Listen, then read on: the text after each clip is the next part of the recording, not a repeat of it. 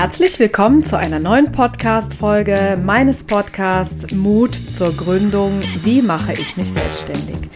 Ich bin Mona Witzorek, seit fast 20 Jahren Unternehmerin und betreibe seit nunmehr über 70 Folgen und äh, fast anderthalb Jahren diesen Podcast Mut zur Gründung. Wie mache ich mich selbstständig? Warum ist mir das so wichtig, diesen Podcast zu betreiben? Ganz einfach, weil ich euch ein Stück weiter begleiten möchte auf dem Weg in die Selbstständigkeit. Denn ich weiß, wie es ist zu gründen. Das habe ich selber vor 20 Jahren getan und all die Erfahrungen, die ich dort machen durfte, die äh, gebe ich heute sehr gerne weiter. Natürlich ähm, spreche ich auch über kaufmännische und betriebswirtschaftliche Dinge, die ich von der Pike auf gelernt habe. Und natürlich integriere ich eben auch meine Coaching-Kompetenz in meine Konzepte, wobei ich es immer äh, liebevoll nenne, den Menschen eine Hand reichen und sagen, hey, Du bist nicht alleine, sondern wir machen das zusammen. Eine Auswertung und Analyse des Podcasts hat ergeben, dass ihr euch ganz besonders um die Themen Finanzen und Steuern, dass ihr euch besonders für diese Themen äh, interessiert. Und selbstverständlich äh, greife ich eure Wünsche auf und äh, habe mir heute nochmal überlegt, äh, etwas darüber zu kommunizieren, was denn im Bereich Steuern und Finanzen oft falsch gemacht wird. Wie jetzt zum Beispiel das Thema, was ist denn tatsächlich die korrekte Rechtsform? Just heute Morgen äh, habe ich in einem Online-Vortrag nochmal die Frage gestellt bekommen, wie finde ich denn eigentlich heraus, was die geeignete Rechtsform ist? Ich bekomme zum Beispiel die Frage schon mal gestellt, Mona, was muss ich denn machen, damit meine Tätigkeit tatsächlich als freiberufliche Tätigkeit durchgeht? Und wenn ich ehrlich bin, sträuben sich dann bei mir die Nackenhaare. Ich äh, werde auch manchmal etwas sauer, frustriert bin ich in jedem Fall und weise dann höflich darauf hin, äh, dass man sich das nicht unbedingt aussuchen kann, sondern dass wir dafür in Deutschland Gesetze haben.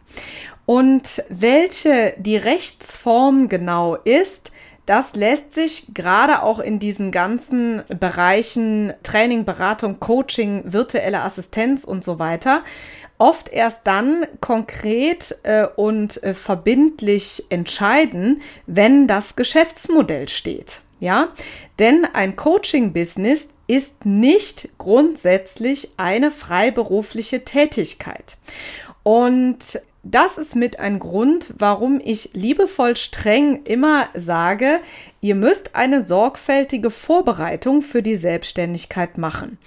Wenn ich nämlich im Vorfeld nicht dafür sorge, dass genau diese Dinge gut geklärt sind und rechtlich korrekt umgesetzt werden, dann kann das im Nachgang einfach fatale Folgen haben. Ja, denn davor solltet ihr euch ähm, bewahren. Aber am Ende muss man ja auch sagen, gibt es Menschen wie mich, die euch dabei unterstützen, eine Gründung sorgfältig vorzubereiten. Die Rechtsform ist deswegen äh, wichtig, weil man natürlich im Vorfeld auch daraus ableiten kann, wie denn der Gründungsprozess sol als solches überhaupt vonstatten geht.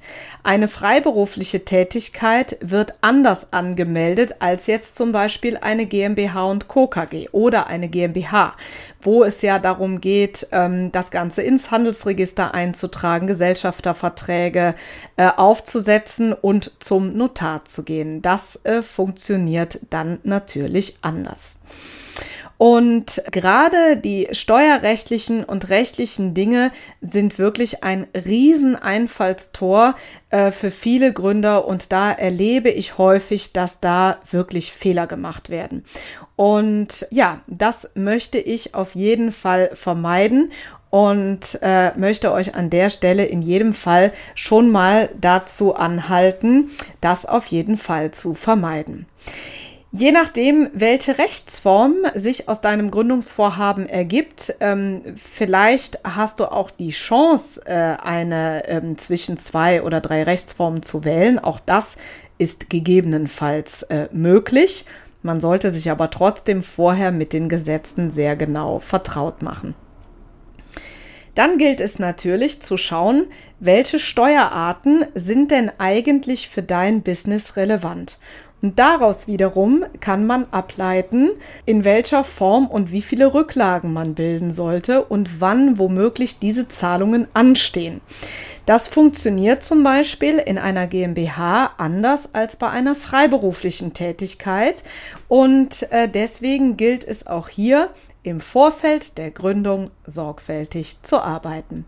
Und dann kannst du dir natürlich überlegen, in welcher Form und wie du diese Rücklagen bildest.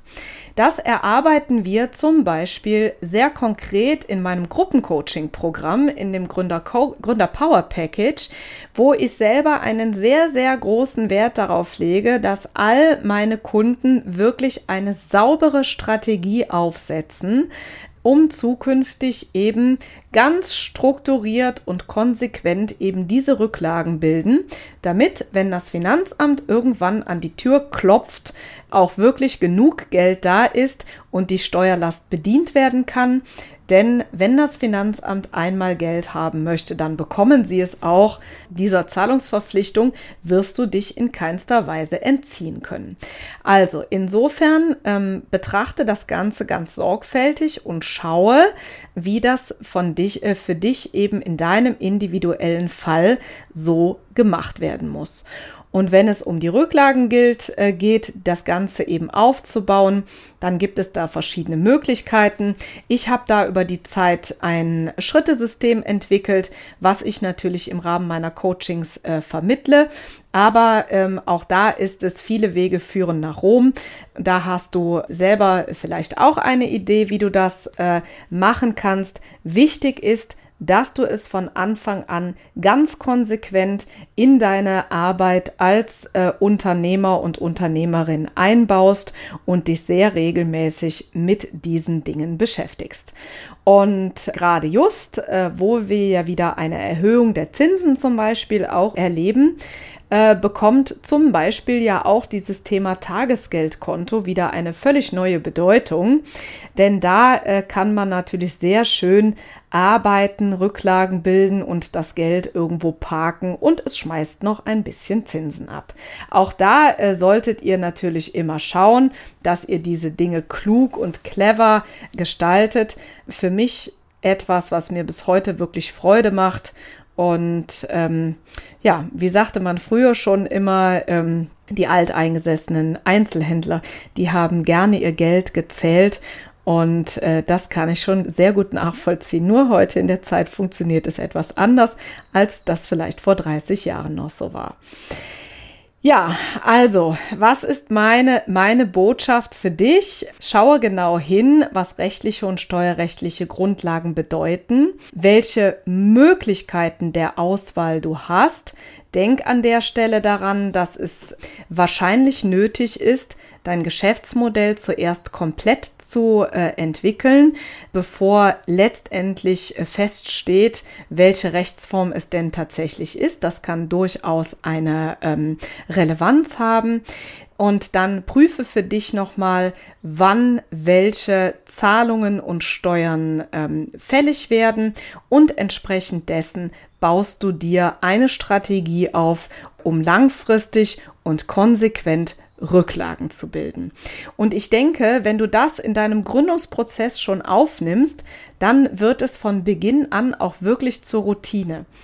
Mache bitte nicht den Fehler und äh, schiebe es zeitlich zu weit äh, zur Seite. Ja, denn irgendwann hat man es sonst aus den Augen verloren und das wäre total fatal, weil das einfach so wichtig ist. Denn, wie eben schon erwähnt, wenn zum Beispiel das Finanzamt Geld von dir haben möchte, dann ist das keine Kann-Option, sondern dann ist das verpflichtend.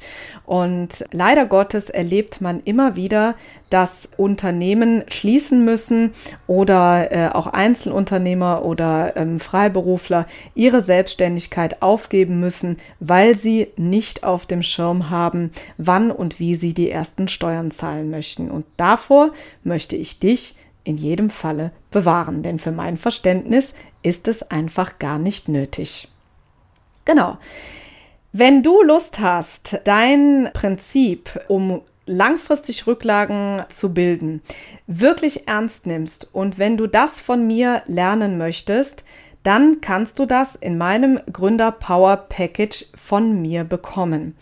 Das ist, wie gesagt, ein Thema, mit dem ich mich sehr viel Leidenschaft widme, weil ich weiß, dass es einfach so wichtig ist. Und dieses System gebe ich im Rahmen dieses Programms in jedem Falle weiter. Also, wenn du das ernst nimmst und sagst, hey, ich will eine Gründung machen und mir ist es wichtig, dass diese Gründung wirklich sorgfältig absolviert wird, damit meine Selbstständigkeit richtig durch die Decke geht und wirklich erfolgreich wird, dann bist du bei mir genau richtig. Und in diesem Sinne hoffe ich, dass ich mit dieser Folge wieder ja, die Wünsche meiner Zuhörer aufgreifen konnte. Lasst mir gerne eine Rezension da, gerne auch eine Bewertung. Ich hoffe, dass du den Podcast bereits abonniert hast.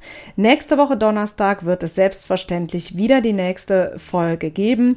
Ich freue mich, wenn du wieder dabei bist, wo immer du bist und die Podcast Folge hörst. Ich freue mich auf dich und sende dir von Herzen ganz liebe Grüße. Bis bald.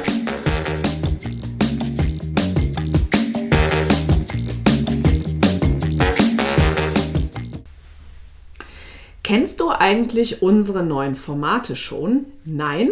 Das erzähle ich dir jetzt schnell. Und zwar haben wir seit 2024 den Kalender gefüllt mit Live-Masterclasses zu den Themen Gründung aus der Arbeitslosigkeit und Businessplan schreiben. Du möchtest dabei sein? Kein Problem.